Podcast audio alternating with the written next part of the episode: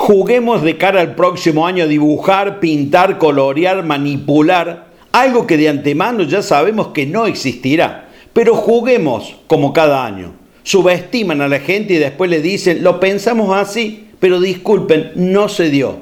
Sí, adivino, es el presupuesto nacional del 2022. Dice conquistar un 4% de Producto Bruto Interno, inflación del 33%, la gran falacia. Déficit primario 3,3%, dólar oficial 131,10, emisión monetaria de 1.1 billones de pesos, salario nominal creciendo un 38,3% y una balanza comercial de 9.323 millones de dólares.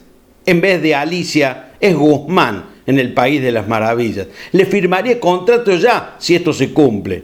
Está bien, si el ministro de Economía blanquea la realidad sobre las reales perspectivas, la estampida sería estruendosa. ¿¿Pensará cerrar un buen acuerdo con el fondo y así bajar la inflación? ¿Pensará que el campo tendrá la misma rentabilidad que la campaña pasada? ¿Levantará cepo, acelerará el tipo de cambio y a su vez conquistará inversiones del exterior?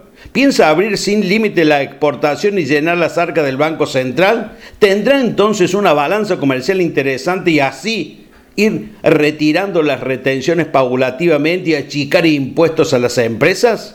Si es así, ya mismo compro el presupuesto 2022.